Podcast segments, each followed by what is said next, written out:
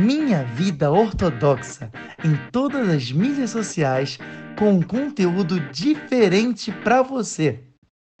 Você está ouvindo o Vem Decifrar Sua Semana comigo, Itzhak Asayag. Na Torá tem tudo escrito, inclusive o resumo da sua semana. Não é incrível? Cara, só basta você prestar atenção no que Hashem quer te mostrar. Toda quarta-feira, às 6 horas da manhã, do horário de Brasília. Eu te aguardo, hein?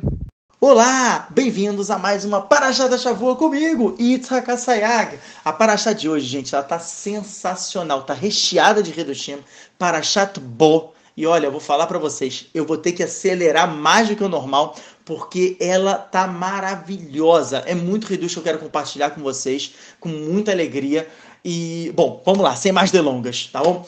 Vamos começar. É, primeiro, a gente tem que só fazer uma revisãozinha da paraxa passada. A gente terminou a paraxa passada já trazendo as sete pragas do Egito e a gente vai terminar agora essa com três últimas pragas. Legal? Vamos explicar isso um pouquinho. A gente começou lá com a praga do sangue, depois do sangue foi para o sapo, depois do sapo foi para Quinim, que é piolho, depois de Quinim foi para Arov, que foi os animais ferozes, depois dos animais ferozes foi a peste, depois da peste foi Shrin, que é a sarna, e depois da sarna foi Barad, que é o granizo. Legal? Essas foram as sete pragas cada uma com um objetivo de consertar. O pessoal que perguntou para mim, pediu para mim, Itza, por favor, fala de acordo com o Kabbalah e tudo. Então, explicando hum, realmente só uma pincelada, tá bom?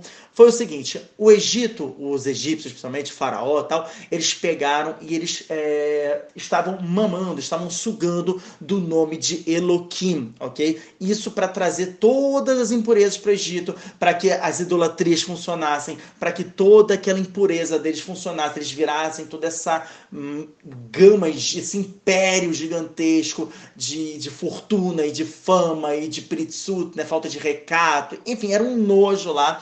E como a gente até fala na Gadá de Peça, Alarma Aniá, que a gente fala Alarma com né, o rei no final de Larma? É que a gente fala. Ninguém fala Larma, é que é o nome pão em hebraico. É. Então esse rei, ele é um remes, assim o Arizal explica, para o último rei do tetagrama do nome de Akadosh Baruch Yud Kei Vav Kei. Esse último rei, ele possui um nome de Elohim, como a gente explicou já das dez Sfirot, ok? Cuja a última Sfirah ela possui um nome que é Elohim. E esse nome, que é da Sfirah de Malchut, os egípcios estavam pegando, esse nome, como ele está numa esfera mais baixa, uma esfera mais baixa, ela tem acesso também às clipot, às cascas espirituais. Ali que mora o perigo, que é aí que mora as impurezas e tudo. Então os egípcios, e o faraó principalmente, estavam pegando e sugando dessa aqui do chá, porque só com essa aqui do chá que você pode é, dar vida à impureza. A idolatria não existe se não tiver um nitzot de Kedushá, uma raiz, uma, como se fosse uma alma mesmo dentro daquela idolatria que a faça viver, que a faça dar os milagres. Como a gente aprende de Zor para Chatetró na página 69b, tá bom? Então, tanto que o nosso trabalho é tirar o nitzot de Kedushá, tirar essa parte de pureza dentro da impureza, a impureza se destrói, e assim a gente consegue retornar e fazer o tikkun olam, o conserto do mundo. Isso a gente faz através das 613 mitzvot, de todas as brachot, todas as bênçãos que a gente faz, todas as rezas que a gente faz, tudo, todo o nosso objetivo é esse nesse mundo. E o que acontece é que no Egito a situação estava preta, estava realmente, a gente chegou a 49 níveis de impureza, e a gente precisava urgente ser salvo dali e realmente a impureza estava dominando.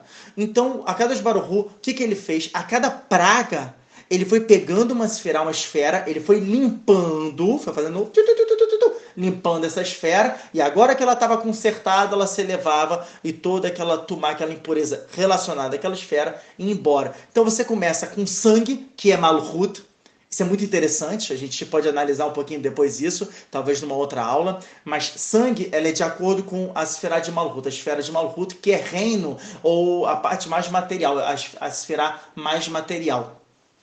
Tá? E mo mostra exatamente a morte do deus deles, né? Que é, eles fazem uma idolatria por Nilo, para outros deuses e tudo. A já deu o recado logo de cara: ó, esse deus aí não vale nada, tá tudo morto. Olha o sangue aqui deles.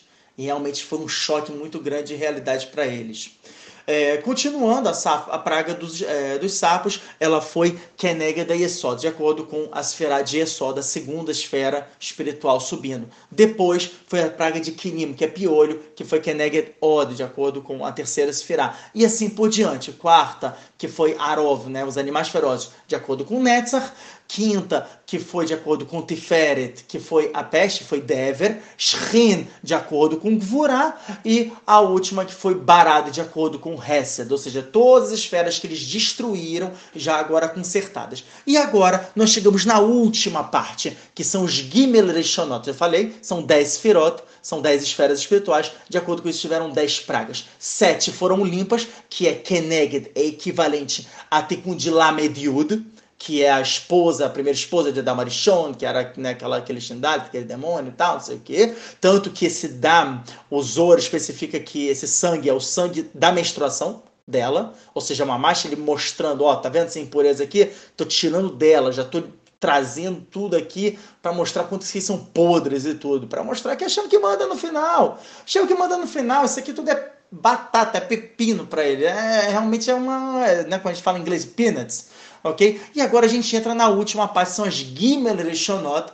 Keneged Habad, ou Keneged, né, ou equivalente a Dat, Binah e Hormah, ou equivalente a Binah, Hormah e Keter, legal? Dependendo de né, qual, qual explicador você vai buscar, você vai encontrar isso aí, ok? E a gente já vê logo de cara um Uremes, isso na própria Paraxá, olha que bonito. O nome da Paraxá Bo, a Gematria, é 3. Beit é 2, Aleph é 1. Um né, numerologia. 2 mais 1, um, 3. Está falando das Gimel e Shonot, dessas três últimas pragas mais pesadas, ok?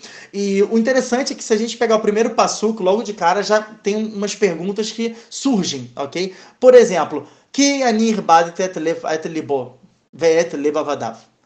Cara, por que isso? Tradução, desculpa. Falou que é o seguinte: E disse Hashem para Moshe: Venha até o Paró, pois eu endureci o seu coração e o coração dos seus escravos, né, do, dos seus trabalhadores. A pergunta é, por favor, Hashem me explica por quê? Por que, que você está falando isso agora para Moshe? Lemai nafkamina, qual é a consequência? O que, que eu aprendo disso? Resposta, Moshe Rabbeinu estava em Yehush, ele estava já na desistência. Por quê? Porque a gente sabe que existe um conceito tirado do livro de Iov, chamado Midah Keneged Midah, Zeleu Matzeh Bara Elohim. Hashem criou uma coisa referente à outra, que é do chá, Tumá, santidade, pureza, impureza.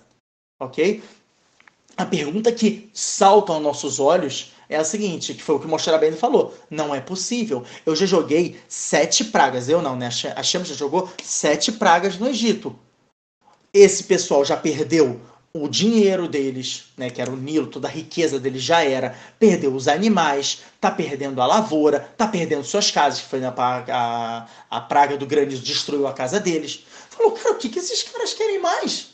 Tipo, eu não, nunca vi uma força tão grande de impureza. E o pior, e o pior, não existe uma força de que do chá de santidade que consiga chegar nesse nível tão alto. Porque, de novo, quando você tem uma grande impureza, um nível altíssimo de impureza, você precisa ter, para equilibrar essa equação, um nível enorme de pureza, um nível enorme de chá, de santidade. E, Hashem, e Moshe falou, eu não conheço um nível tão grande. E o que, que a, resposta, a resposta sensacional de Hashem foi não existe esse nível. Não existe tamanho nível de cabeça dura ou de realmente é, é, impureza e de nojeira nesse universo. Não existe isso. Hum, o faraó, se fosse pelas regras da natureza, já tinha desistido faz tempo. Resposta de Hashem, que anir badet et levavadav. Eu endureci o coração do faraó, endureci o coração dos seus servos, dos seus trabalhadores. Para quê? Leman bekirbo. Para mostrar realmente os milagres para ele. A gente vai estudar essa questão dos milagres, que é sensacional e tem a ver com o dia de hoje, com os dias de hoje, com os dias atuais. Legal? Então, uma pergunta que surge a partir disso é o seguinte: pô, peraí, se Hashem está endurecendo o coração do faraó, e me explica então. Qual é a culpa que tem o faraó? Por que, que o faraó está tomando tanto na cara? Se realmente é, o Hashem está falando explicitamente, está explícito no passuco. O versículo está falando na cara, gente. Hashem endureceu o coração do faraó. Pronto, acabou. Então quer dizer, o faraó não tem culpa. Por que, que o cara está sofrendo tanto? Pô, ele já teria deixado. Vai embora, vai, não sei o quê. E a resposta a gente traz uma historinha, uma história legal. Era uma vez um casal um casal que tinha muito tempo, estava tentando ter filhos, tal, já tinha tentado todos os métodos e não conseguiu. E existe essa realidade, que tem gente que quando desiste é quando realmente é concebido a criança. Né? Muitos casos acontecem assim, até o Rafa Shaquille Badana estava falando. Então, esse foi um dos casos. Eles, depois de muito esforço, fizeram todo tipo de tratamento, não deu certo. Quando eles finalmente desistiram, receberam Abraham conseguiram deram luz a um menininho muito bonitinho, tal, o bebê nasceu. Só que infelizmente a felicidade não durou muito a partir do momento que o, que o, que o bebê nasceu, a mãe não estava conseguindo dar leite para ele, porque o. Enfim, ela já tinha uma idade avançada e tudo, não estava produzindo. Então, nesses casos, foi chamada uma ama de leite para ajudar. Eles conseguiram uma ama de leite boa, com boas qualificações e tudo. E essa mulher estava amamentando. E estava tudo bem, tudo ótimo, né? Nos primeiros meses. Depois de alguns meses, o bebê parou de mamar, ele começou a parar, começou a cair de, de peso. E eles tiveram que levar para o médico e tudo. E o médico falou: olha, o seu filho está muito doente, a gente vai ter que verificar.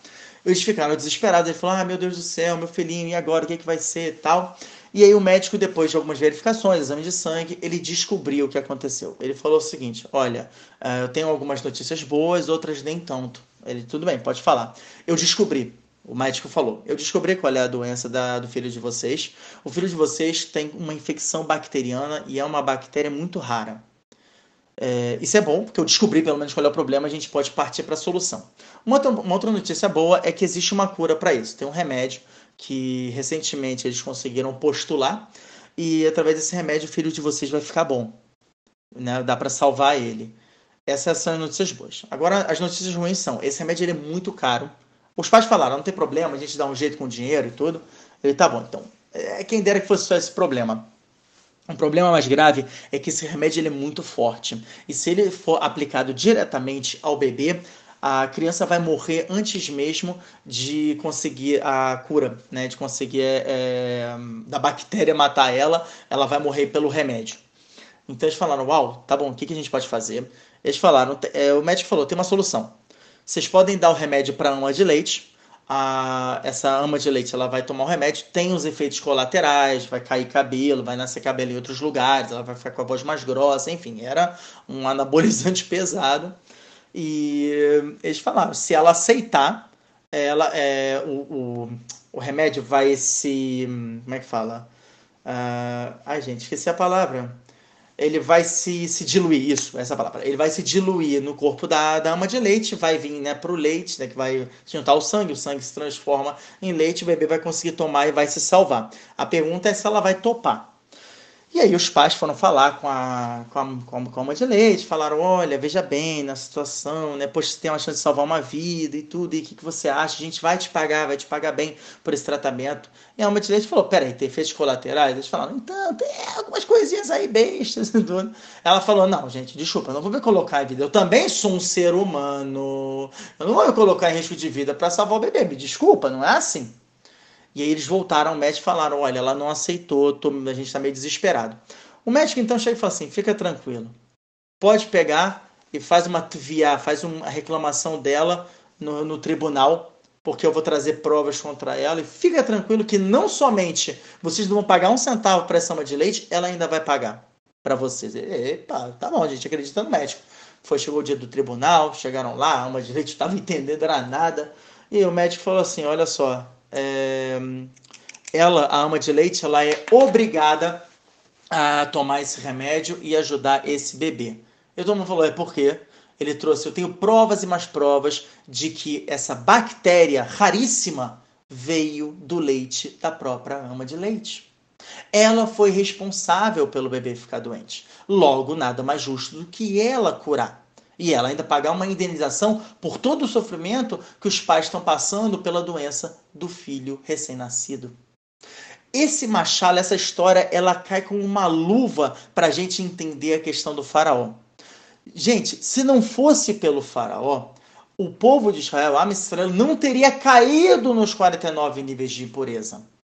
Eles não teriam caído. Por quê? Como a gente aprende de Parashat Vayera, Está ah, escrito que a Israel, o povo de Israel, não ouviu Moshe Rabbeinu inicialmente. Por quê? Bekotzer ruach kashá. Porque eles estavam deprimidos e porque eles faziam idolatria. Por que que está falando nessa ordem? Eles estavam deprimidos e depois idolatria, para explicar que a Israel estava tão desesperado porque eles estavam vendo de um jeito tão desumano que eles apelavam para a idolatria só para ter um pouquinho de respiração, sabe? Você fazer eu tô respirando agora, deixa eu ficar um pouco tranquilo, cara, tal. E a idolatria conseguia atrasar um pouco o tempo, ou então trazia uma comidinha para eles, ou então dava um dinheirinho mínimo para eles terem uma, uma condição de vida é, que ainda era, ainda era bem abaixo da, da, da, miséria, mas era um pouquinho melhor do que realmente estavam à beira da morte o tempo inteiro. Então, o que, que essa história vem explicar? Assim como a ama de leite foi responsável e, portanto, ela agora vai ter que pagar, vai sofrer os efeitos colaterais, vai ter todos os problemas e ainda vai indenizar os pais pela criança, é a mesma coisa com o faraó aqui. O faraó foi o grande responsável por Amisrael, pelo povo de Israel fazer idolatria, o povo de Israel ficar todo escravizado, já jogado no lixo, 49 níveis de impureza, e ele ainda falou na cara dura, Minha Hashem, quem é esse Deus? Com fruto, negou a Torá, negou a Hashem, negou tudo. Então agora, Faraó, você vai sofrer igualzinho. Você agora não somente vai sofrer, você ainda vai pagar para Israel. Como a gente vai ver que a Israel saiu Berehus Gadol, a gente vai aprender isso em Parashá Bechalar na próxima Parashá. Esse é o motivo. Legal? Então vamos lá, continuando. Boel parou, próximo Ridus. Esse Ridus é sensacional. Durab Shimshon Meostropoli. Olha que interessante, gente. Existem cinco fonéticas né? Aí o pessoal já fala, cara, tá muito rápido e tal. Aí você para, pausa aqui o videozinho, né? o, o, vídeo, o áudio, aí espera, vamos tentar refletir um pouquinho sobre os redutinhos que foram lançados até agora. E vamos seguir em frente. Aí quando já tiver digerido, a gente continua aqui a metralhar com o redutinho. O Rav Shishon Meostropoli traz um reduto sensacional sobre o primeiro passo, que fala o seguinte. Bo el parou. Ele falou, uau, que estranho, né? Bo el parou. Pega essas duas letras, bo e você joga em farol. Você vai, você pega essas letras de Bo e você junta, você joga no farol. Como assim? Vamos lá, vamos dar uma introduçãozinha, ok? Existem cinco fonéticas pela língua hebraica. Essas cinco fonéticas elas são representadas por, por onde elas saem da, da nossa boca, tá bom? A gente tem Aha, que é Aleph, Rei, Het e Ain, ok? Aha que são chamadas de otiot groniot, elas vêm lá da garganta, que é garon em hebraico, ok? A gente tem a daltalanet, daltalanet, a gente é, é, lash, é leshoniot, você vê que tudo vem pela língua, daltalanet, falando assim mais, mais devagar só para o pessoal pegar, tá bom? Essa é a segunda fonética que vem pela língua. A gente tem zashrats, Zashrats é de shniot, ou seja, são letras que a gente pega fonética que sai pelo, pelo dente. A gente tem bumaf, bumaf, como o próprio, né, a, a linguagem já está trazendo, vem pela é, sfataim, vem pelos lábios. E a quinta é gihak. Gihak é pelo rer, você vê que ela vem, ela toca aqui no finalzinho da língua, tocando na garganta. Gihak.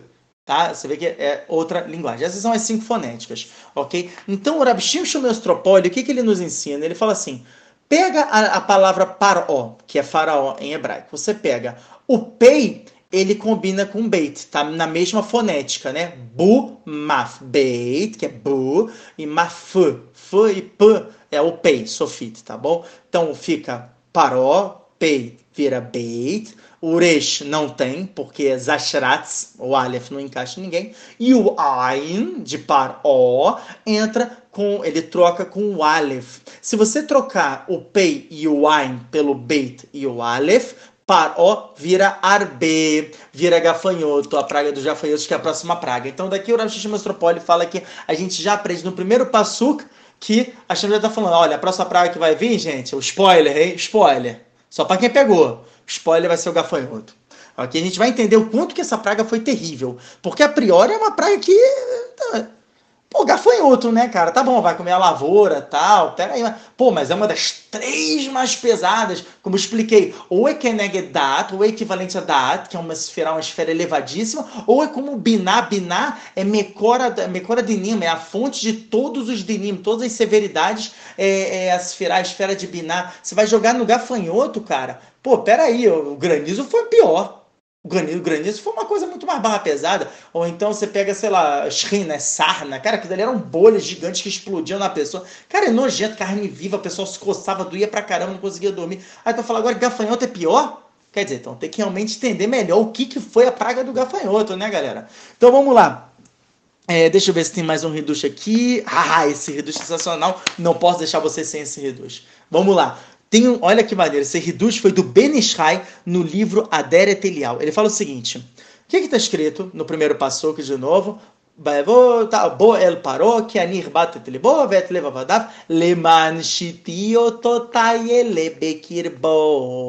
Ele fala, por que está escrito isso? Leman, né, para, shiti, para que veja os meus milagres estes, bekirbo, perto dele. Por que perto dele? Benishai falou assim, não é perto dele, é dentro dele, ou seja, dentro da palavra faraó. Como assim dentro da palavra paró? Itzhak? Vamos lá, vamos brincar um pouquinho. Peguem seus papéis e canetas. Paró. Se a gente encher a palavra paró, a gente, a gente estudou isso na paraxá passada, vai erar, fica pei, rei, né? A letra pei, você completa pei, rei. Resh fica resh, yud, shin. Ein, né, que é par o, Ein é Ein Yud Nun, e a última que é Rei é Rei Aleph. Nossa, aí, por que você está me falando isso? Porque tem reducha aí, galera. Vamos lá. Se você pegar só o milui, que é só o preenchimento, que é a parte oculta dentro da palavra, fica só rei, que é Gemata, é numerologia 5. Do reis, você tira o reis, fica Yud Shin, que é 310. 310 mais 5, 315. Galera, tá boa de matemática. Vamos lá. Ein, né? Ein Yud Nun, você tira o Ein, fica só Yud Nun, que é 50 mais 10, 60, 60 mais 300 e, é, 315, fica 375. E Rei Aleph, né? A gente tira o Rei, fica só o Aleph, que a gente só quer preenchimento, fica 1. 375 mais 1 é 376. Nossa, isso, 376, o que, que significa isso? 376, gente, é a mesma numerologia da palavra Esav.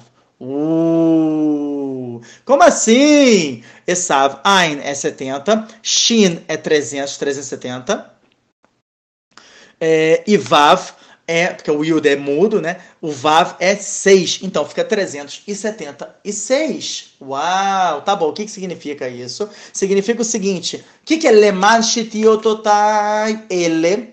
O Benishai continua, ele fala, para que vocês vejam milagres, ele, estes, tudo bem, não, não tem necessidade, esse ele, tá, mas ele, a gemátria, a numerologia é Aleph, que é 1, Lamed, que é 30, 30 mais 1, 31, Rei é 31 mais 5, é, Rei é 5, né? Então 31 mais 5, 36. 36 é o número de letras que você tem na Torá para definir as pragas. Se você pegar as 10 pragas do Egito, ou seja, Dam, Sfadeia, Kinim, do jeito que está escrito natural, ou seja, Kinim sem Yud, fica Raf, Nun, Mem, e assim por diante, pega todas as letras, vai dar exatamente o número 36. Não a numerologia de cada, de cada letra, e sim a soma, só uma letra. Dam, Dam tem duas letras é, e assim por diante, tá bom? Então você chega a 36 letras. Por quê? Ele está querendo explicar o seguinte: o Ben Ishai traz esse reduto, ele fala, assim como foi a Geulah, a redenção, os milagres que aconteceram para tirar, para tirar a Amisrael, o povo de Israel, de dentro dos 30, dos 49, dos 49 níveis de impureza. Assim vai ser Leatid Lavó, vai ser também no futuro contra Esav a gente sabe que hoje em dia a gente está nesse vício do dinheiro, a gente está todo assim, né? O que, que é Essava? Essava é Roma. A gente está todo, a gente ainda está na influência de Roma. A gente ainda está na influência do Império Romano, de toda essa questão do Ocidente, do capitalismo e comunismo e todos esses ismos e tal, e toda essa loucura. E o que que a Kadosh Baruch mandou pra gente há pouquíssimo tempo, né? Alguns anos atrás né, já vai fazer dois anos, nem sei mais, já estou perdido nas datas, mandou o corona, cara, mandou do nada uma coisa que é invisível e que quebrou toda a economia mundial. Detalhe, detalhe, quebrou o que? A economia mundial. Qual foi a primeira praga? Foi o sangue. Onde foi o sangue? No Nilo. O que, que era o Nilo? A fonte de economia do Egito. Então daqui você vê que realmente existe uma ligação, não tem como negar. A economia global tem colapso. A gente não tem como negar esse fato. Isso a gente tem como encaixar perfeitamente com a praga do sangue.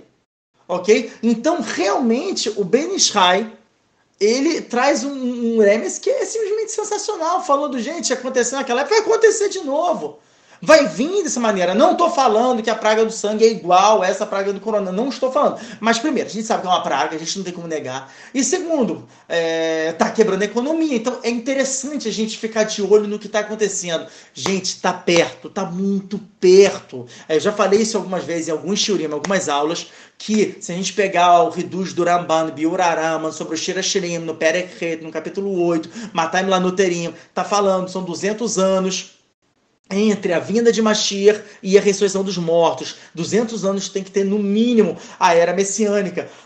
Se a gente pegar, significa que no ano de 5.800, porque o Ramban, o Narmanides, ele é de acordo, desculpa, ele vai de acordo com a, a, a com Maseret Avodazará, né, uma Guemará, Maseret Avodazará, na página 9a e b, que fala que são 6 mil anos da criação, o sétimo, o sétimo milênio vai ser um ano do, da preparação para o Olamabá e tudo, para o mundo vindouro, ok, vai ser um ano de descanso e tudo, então são 6 mil anos. A gente está no ano de 5.782. Segundo o cálculo do Ramban, isso aqui tem que acabar até 5.800, ou seja, são 18 anos, gente. Está acabando. E dentro disso tem que ter Gog Magog, que é guerra de Gog Magog. Tem que ter construção do Beit HaMikdash. Tem que vir Mashiach, né? Mashiach tem que vir depois vai construir o Beit HaMikdash. Enfim, tem que ter tudo. Né? Revelei Mashiach, sofrimento antes da vinda de Mashiach. A gente está vendo isso explicitamente. Cada sinal, cada vírgula, tudo está se realizando tá bom? Então é legal, eu tinha que trazer esse reduto aqui para vocês e vai ter, vamos lá continuar, legal? Então agora a gente vai ver como é que os psukim estão falando com a gente, explicando realmente, primeiramente, a praga dos gafanhotos. Olha só, primeira, primeiramente uma coisa que é muito legal, se vocês pegarem no capítulo 10, é capítulo, ah, capítulo 10, né? No versículo 12, ok? Está escrito, Vayomer Hashem Moshe netei adecha ala eretz mitzrayim be'arbe.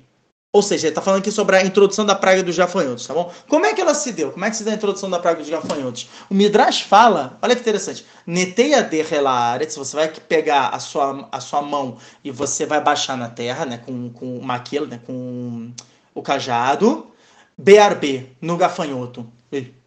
Vai lá, e aí vai vir os gafanhotos e tudo. Peraí, como assim? O Medrash vem explicar que hum, o que, que o Moshe Rabbeinu ele fez? Ele pegou o cajado, ele pegou um gafanhoto, ele amarrou, ele amarrou, amarrou, desculpa, amarrou o gafanhoto no cajado, estendeu o cajado, ele botou assim, pá, bateu assim na terra com o cajado, e o gafanhoto deu um berro. Brrr, no que ele deu um berro, os gafanhotos começaram a vir, brrr, vieram outras Aí realmente ficou aquela nuvem gigantesca de gafanhoto. E aí começou a arrasar todo mundo, tal, como a gente vai ver nos próximos, nas, nos próximos versículos. É interessante, né? A gente podia tentar pegar isso lá com uma nota aí de 100 reais ou uma nota de 200 também. Pegar em cima do cajado, vai que chama as outras, né? Que tá a situação, né? a situação do brasileiro e do mundo inteiro não está fácil. Bom, enfim, vamos lá. Deixa eu ver. No Passuk 13, né? no capítulo 10, no Passuk 13, versículo 13, tem uma coisa interessante. Olha só como é que eles vieram.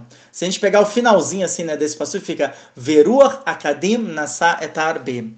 Né, que fala que o vento veio e trouxe esses, é, esses gafanhotos. Mas tá falando que foi um vento forte, tudo. a gente vai ver que para os gafanhotos saírem teve que ter um vento punk, o vento assim, boladão. O que, que significa isso? Se a gente pegar a Shetevot, né, que é a, as, as letras iniciais de Hakadim, Nasa, Et, Harbe, fica Rei, Nun, Aleph, Rei. Que palavra forma? Anaa, prazer. Esse, essa foi uma praga que os gafanhotos estavam tendo muito prazer, porque eles, você vê que até na, na praga do, do, dos animais ferozes, os animais ferozes, sei lá, o cara podia. O, o, o egípcio estava comendo um hambúrguer, um hambúrguerzinho, hambúrguer é ótimo, né? Eu tô virei francês, né?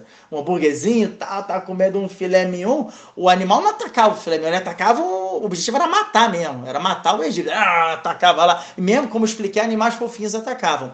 Então, não é que eles tinham prazer, nem na praga os animais ferozes eles tiveram algum prazer em comer as pessoas e tudo. Porque eles estavam atacando para matar. Matou, eles largavam. Agora, na praga dos gafanhotos, os gafanhotos tiveram realmente um baita prazer. Porque eles comiam, eles iam comendo e iam enchendo a pança ali legal. Tá bom? Vamos lá. Continuando, no passo 14, olha isso. Então, um passo seguinte: vai alarbe, vai vai anar. Esse é muito interessante. E ele descansou. Veio o gafanhoto, estava comendo, tal, não sei o que. Ele seis dias estava comendo, deu shabat. Opa, não trabalho.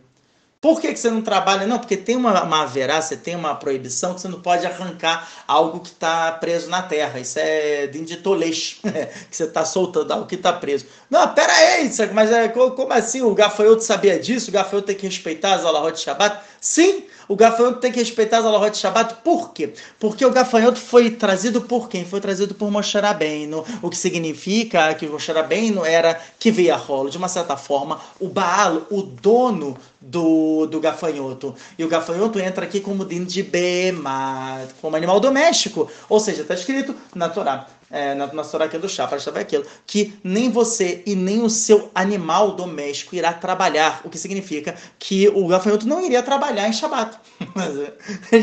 até o gafanhoto sabia o que era Shabat, você vê que interessante, ok? E isso é, até levanta uma pergunta que fala assim, ué, tá bom, mas o gafanhoto realmente foi trazido para mostrar bem.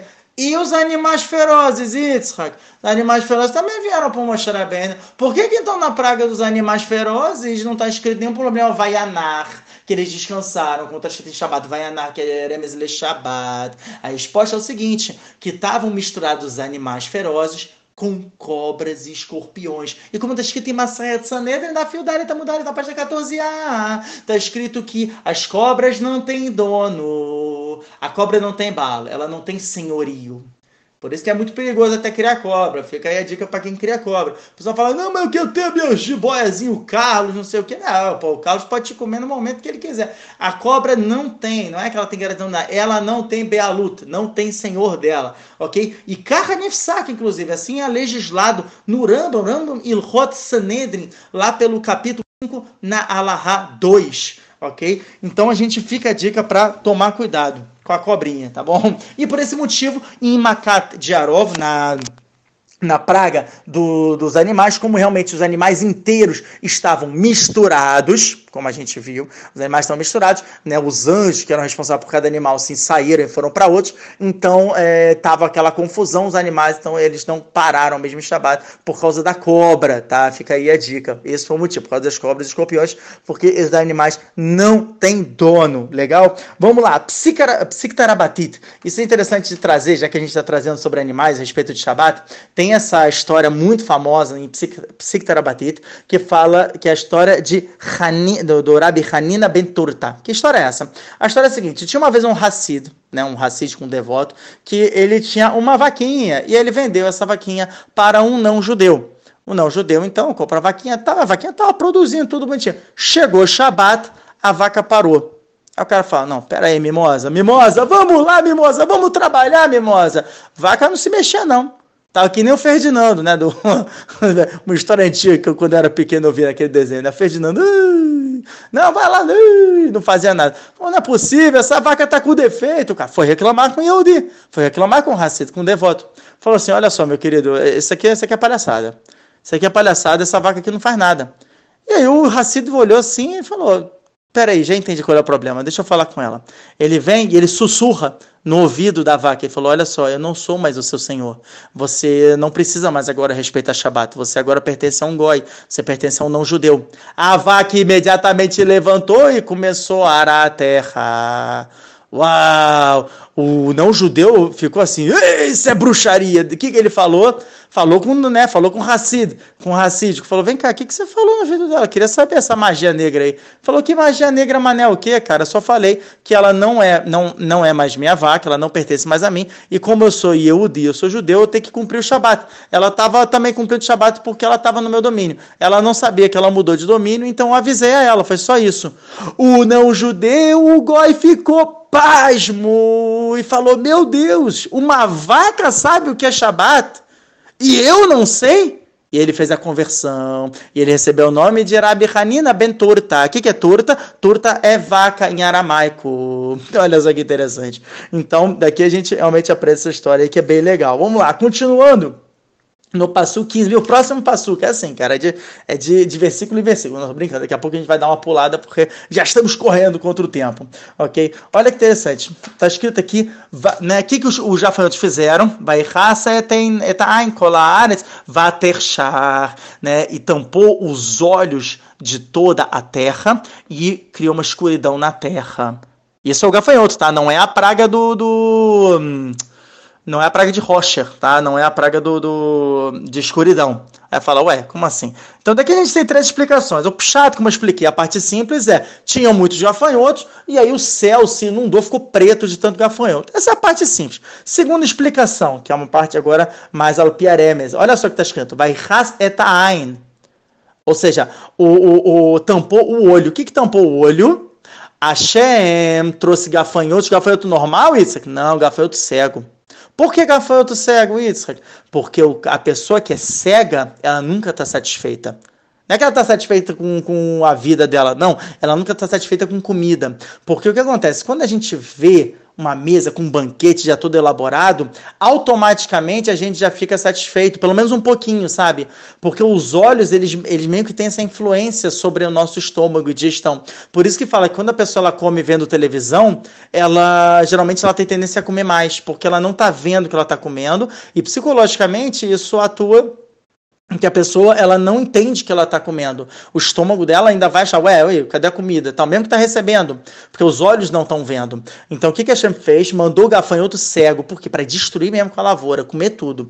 E tem uma terceira explicação que é mais pesada ainda, que fala que os gafanhotos não comiam só a lavoura, eles comiam inclusive os olhos dos egípcios. Eles iam lá e papavam, e papavam assim o, o olho do egípcio, e aí muitos muitos mesmo, ficaram cegos, tá bom? Então a gente começa a entender a barra pesada que é realmente a, a, essa praga aí dos gafanhotos que foi pô, tenebrosa, tá bom? Vamos lá. No Passuco 19, né, ainda no mesmo Pérez, capítulo 10, no Passuco 19, mostra que aí Hashem implorou, é, né, o faraó implorou para mostrar bem, pelo amor, tira essa desgraça daqui e tal, não sei o que, mostrar bem. Então obedece e tal, fala assim, tudo bem, vou tirar. E foi necessário um, um Ruach Hazak, assim tá escrito, Ruach Yam Hazak. Veio um vento fortíssimo para tirar e a gente explicou que isso foi por causa da Aná, porque os gafanhotos estavam tendo maior proveito, estavam aproveitando legal, estavam ali enchendo a pança, tava maneiro. Vamos lá próximo. Ah, deixa eu ver aqui. Ah, isso aqui é interessante.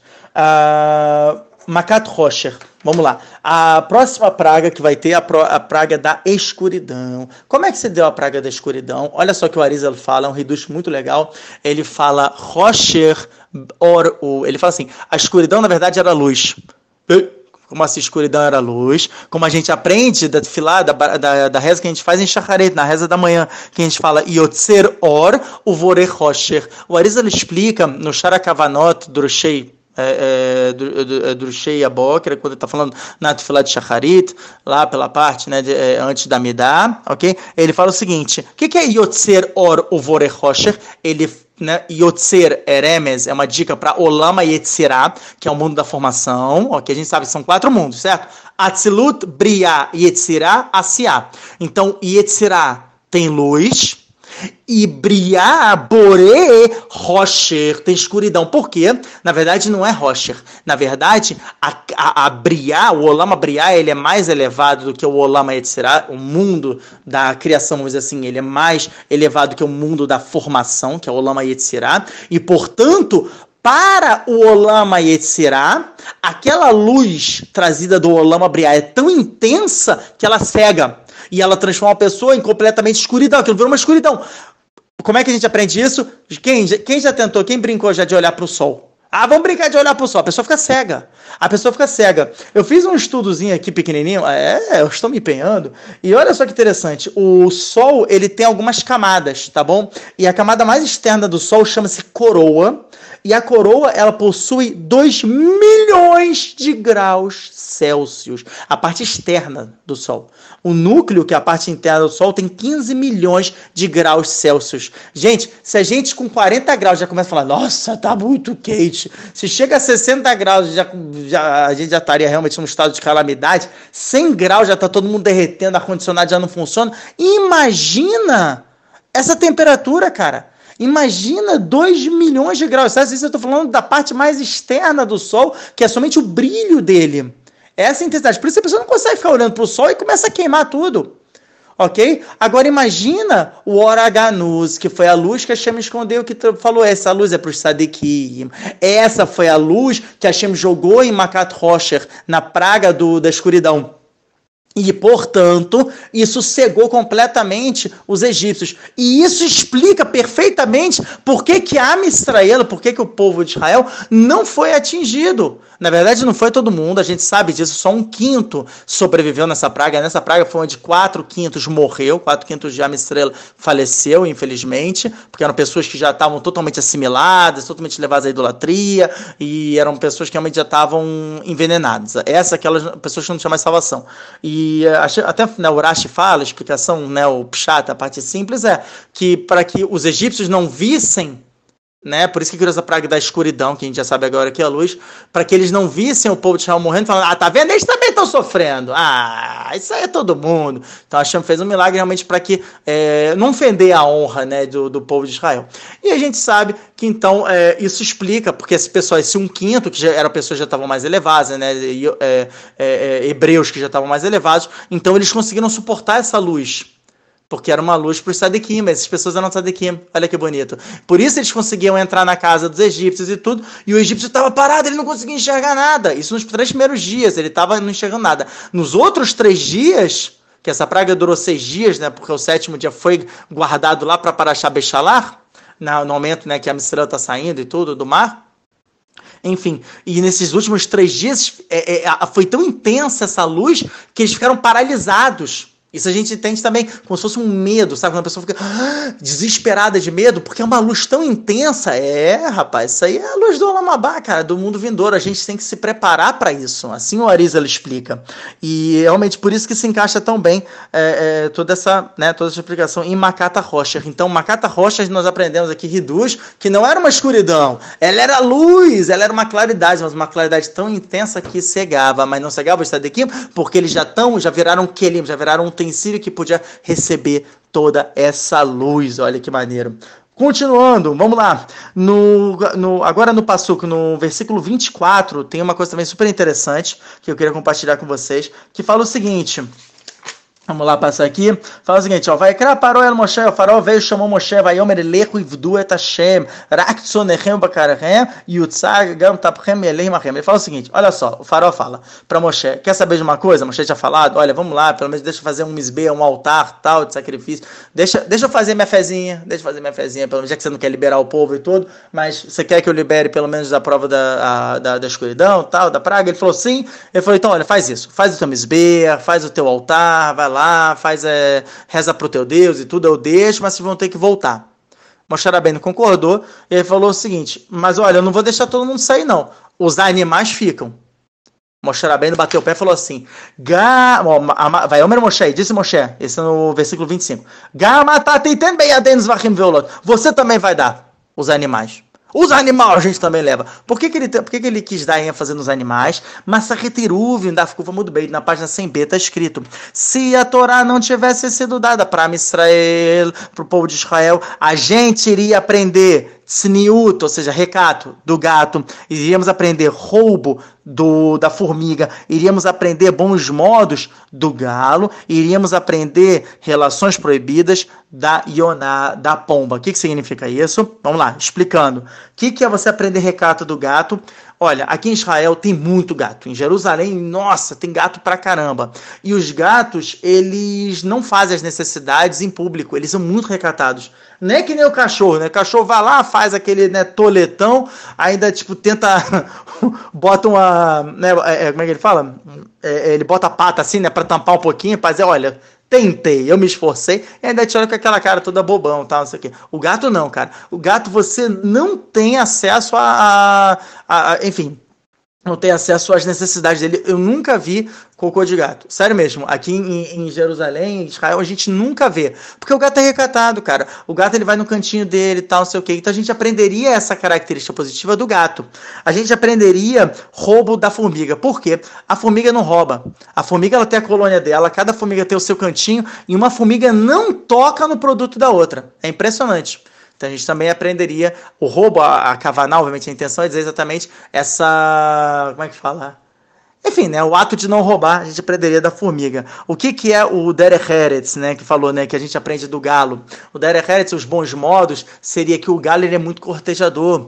O gato vem, o galo, né, o galo ele vem pra galinha, fala, né, até a Guimarães ela vai, ela traz, ela, olha, se eu não puder comprar uma coisa para você, que a minha crista caia, ou então, poxa, eu, se eu pudesse, eu comprava, né, porque a galinha tem uma perna, né, é, mais para fora, né, e tudo, é, como é que fala?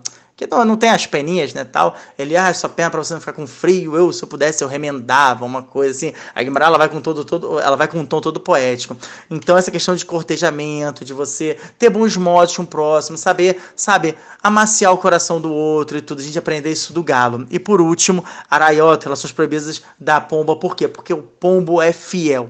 Tanto que a gente vê, o que é o pombo correio? Por causa disso, que gente mandava uma, um pombo para um lado e aí a pomba sabia sempre voltar. Ela tinha um radar que ela encontrava o marido é, aonde ele estivesse. Então, realmente, o pombo, pela fidelidade, a gente aprenderia isso. E, obviamente, existe uma pergunta que salta aos olhos da gente daqui.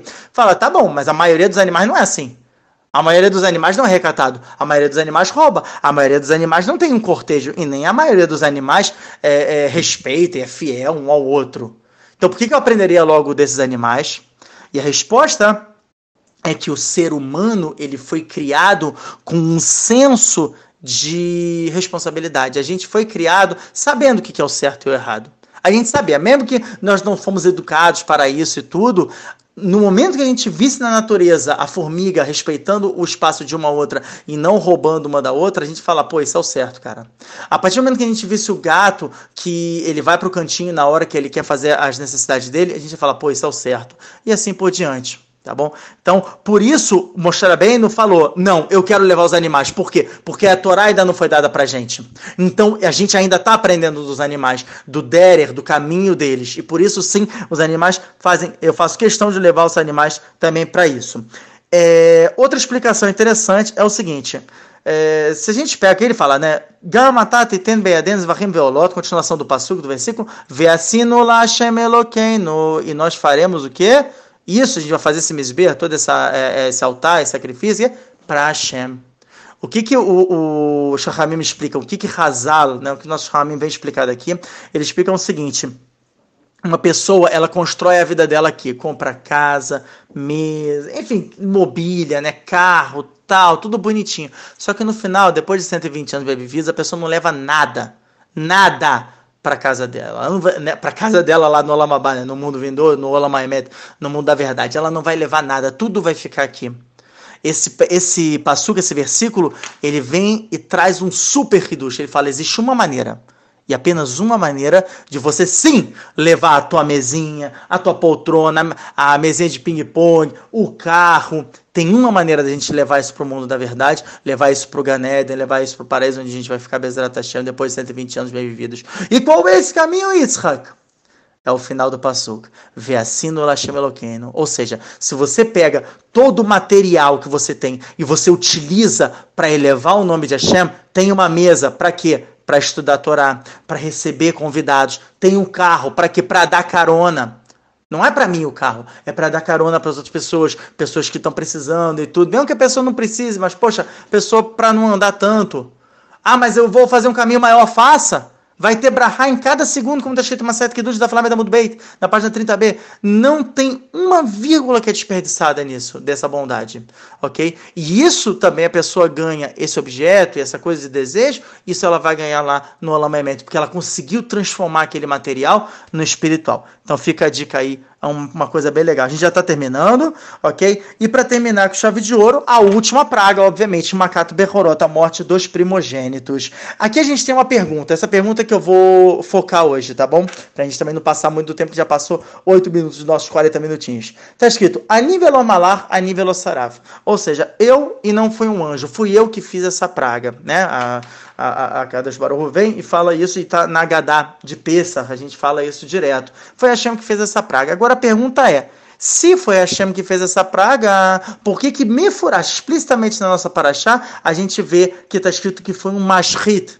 que, que é o mashrit? Mashrit, Malach mashrit é um anjo da que ceifa, é o Malach Hamavet, é o anjo da morte. Está falando que foi o anjo da morte que fez isso? Então a gente tem algumas explicações. A explicação mais comum que a gente encontra é do Gaon Vina, do Gaon Divina, que ele fala o seguinte, né, é que é o seguinte, quando Moshe Rabbeinu avisou para o faraó e avisou para todos os egípcios, falou, olha só, vai ter mais uma praga, depois da praga da escuridão, tem mais uma praga, vai ser a praga da morte dos primogênitos. O povo egípcio já estava desesperado, falou, faraó, pelo amor de Deus, faraó, libera a gente, o cara vai matar todo mundo, cara, pelo amor de Deus, por tudo que é mais sagrado. Faraó falou, não, eu não vou libertar, isso aqui, por nove pragas, não é possível, cara. Enfim, e o povo desesperado então falou o seguinte: eu vou meter os meus primogênitos na casa dos Eudim. Por quê? Porque está escrito, mostrar bem, não mandou, né, chamando para mostrar bem, falou: ó, fala para o povo para fazer né, um, um corban peça, o sacrifício de peça, que é pegar o carneiro e com esse sangue, junto com o sangue do Brit Milá, mistura, coloca nas portas, que é até a origem da mezuzá que a gente coloca na porta, até o Zor, para vai Haná, da Fresa Samerreta mudar, ele fala coisas muito fortes sobre isso. Na página 268 fala que a mezuzá é o que protege de mazi, seres espirituais externos de entrarem na casa do Yehudi. Detalhe, Lefi Alahá, de acordo com a própria lei judaica, só quem está em processo de conversão que pode, pode pegar mezuzá, tá bom? Como a gente aprende no Midrash Megilat Ruth, no Perek Beit, no capítulo 2, tá bom? Mas de qualquer maneira, então, esse... esse hum, esse sangue ele atuava dessa forma espiritual de uma maneira para que o anjo da morte soubesse diferenciar a casa dos Eudim e a casa dos Mitzim, dos egípcios. Então os egípcios falavam assim: é, bota ali a criança, ou a gente pinta também a porta, né? Tudo bem, pintar, a gente tá, tamo aí, tamo aí, tamo pintando. Então o que acontece? O, o anjo da morte ele iria não iria conseguir acertar direito, tá bom? Ele acabou matando todo mundo ou não. Então a Shema entrou na jogada, essa é a explicação do Gaome Vilna, tá bom? A Shema entrou na jogada e a Shema entrava na casa dos Eudim, matava os Mitzrim, os egípcios, pum, né, o primogênito caía, e o, o anjo da morte entrava na casa dos egípcios e pegava quem era o, o a criança mais alta que ele julgava que era o gênio. Então, a pessoa ela achou que estava sendo inteligente, o egípcio, no final, ele estava perdendo em dobro. Perdeu tanto primogênito quanto mais alto. A gente sabe também que está escrito explicitamente em Parashat Bo que uh, não tinha uma casa que não tivesse uma pessoa morta, pelo menos. Por quê? Porque os egípcios eles faziam muito, muita relação proibida. Então, a mulher tem relação com vários caras, o homem tinha relação com várias mulheres. Então, era o primogênito de cada um, primogênito do homem, primogênito da mulher. E aí realmente ainda foi uma foi uma sujeira, foi uma vergonha muito grande para os egípcios, a partir do momento que eles pô, descobriam que as mulheres pulavam a cerca o tempo inteiro, e as mulheres também descobriram que os homens pulavam a cerca. Quer dizer, foi uma tragédia, foi uma vergonha, uma humilhação muito grande, cara.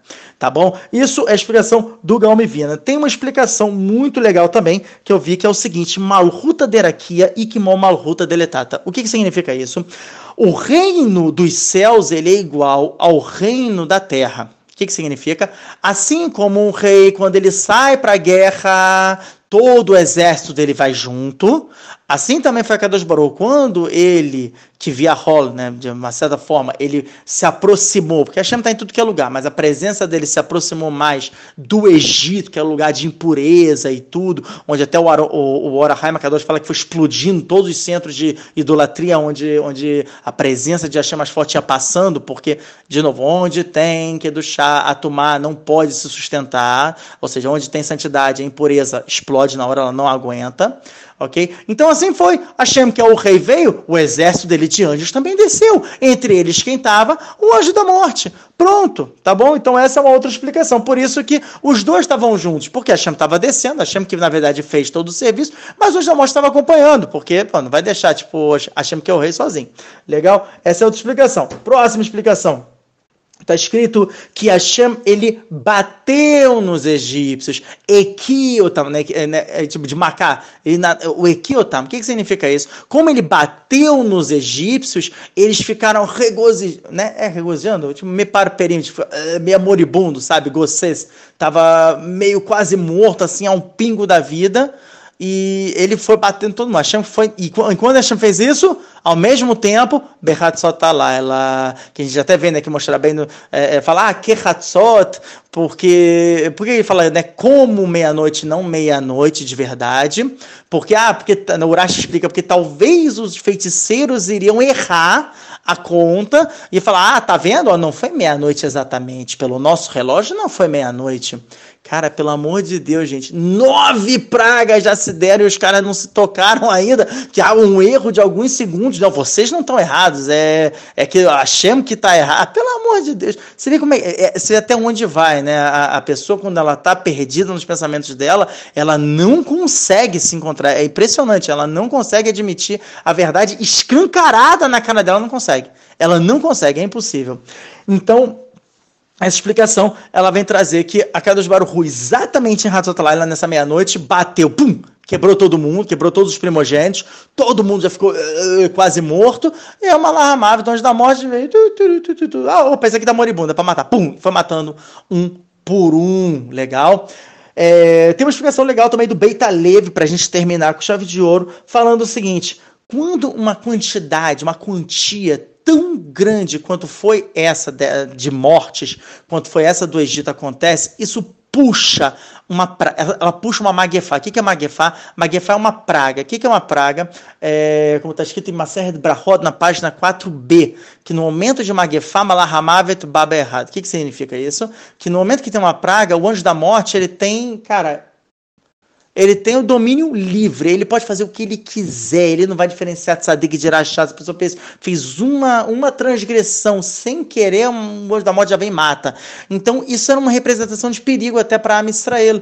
Por isso que está escrito que Amisrael teve que, o povo de Israel, teve que ficar dentro das casas até o amanhecer. Porque senão não faz sentido. Se você pega o princípio de que, peraí, a nível Omalah, a nível Saraf, é Hashem que está comandando essa praga, então, a priori, Hashem sabe determinar quem é Yehudi e quem não é. Entendeu? Então, para que, que precisa o Yehudi ficar ali na, na, na, atrás da porta e tudo? E a resposta a gente vê também de Marcelo Babacama na página 60b, que fala que no, é, é, quando tem um momento de praga, o Malahamavet, o anjo da morte, ele está circulando na cidade, ele mata quem ele quiser, quando ele quiser, ele não está nem aí, entendeu? Tem um mínimo, uma mínima acusação para a pessoa já é suficiente para a pessoa ser eliminada desse mundo. E por isso que a Mistério também ficou guardadinho ali. E realmente, uma, uma explicação, a gente para para pensar, ela completa a outra. Então, realmente, é, é, teve essa questão de que a Shem foi é, é matando o. foi dando nessa pancada maior no, nos, nos, egípcios, nos egípcios, exatamente, que estavam dentro da estrada do Zeudim, e o Malahamavet, o anjo da morte, já foi pegando os primeiros casos dentro da casa dos egípcios que não tentaram se cuidar. A gente também encaixa de que quando vem o rei, o exército vem com ele, isso inclui o próprio anjo da morte. A gente encaixa com o terceiro caso, que a Shem bateu e o pessoal ficou regozijando a morte até, o, o, o até de manhã, e aí pss, a chama foi matando, né? A chama não, o, o anjo da morte foi matando, e a gente concilia também com essa questão da maguefá, da, da praga, para explicar, para finalmente elucidar por que, que a Mistrela, afinal de contas, não podia sair nessa praga ok? Bom, enfim, e a gente termina aqui a Paraxá de Shavuot. Ela ficou um pouquinho mais longa do que eu imaginei, mas a gente conseguiu completar, trazer todos os rios do time. Tá parabéns! Viva nós! Ok? E terminamos a Paraxá. Bom, esse que é legal, né? As outras Paraxás a gente não estava nem conseguindo terminar. Essa aqui a gente conseguiu terminar, porque realmente termina na Praga dos Primogênitos. E na próxima Paraxá vai ser quando o faraó então vai falar, tá, pode, vai, agora sim, libera tal. Realmente todas as esferas, das esferas foram limpas limpas por causa né, do, do, das dez pragas, e agora finalmente a Israel está livre, vai embora finalmente. Olha só que bacana, que legal. Espero que vocês tenham gostado. É, reflitam sobre essa paraxá, pensem aí é, é, o que, que, tem a ver com a semana de vocês, o que está acontecendo, quem aí está esperando o Mashiach, quem aí está esperando a salvação, seja uma salvação pessoal, uma, uma salvação em conjunto e tudo. Essa paraxá é muito especial, ela é muito forte, então é para a gente refletir. Ouçam várias vezes o shiur, se ficou confuso alguma coisa e tudo, tá bom? E uma ótima semana para vocês e um Shabbat Shalom. Você sente falta de um lugar onde você pode tirar qualquer dúvida de Torá com fonte, como um Google? Solucionamos seu problema. Com um preço simbólico, você participa do nosso grupo de perguntas e ainda cumpre com a mitzvah de Sahar Vezevulun. Gostou? Quer saber mais? Entre em contato no Instagram ou por e-mail minhavidaortodoxa@gmail.com.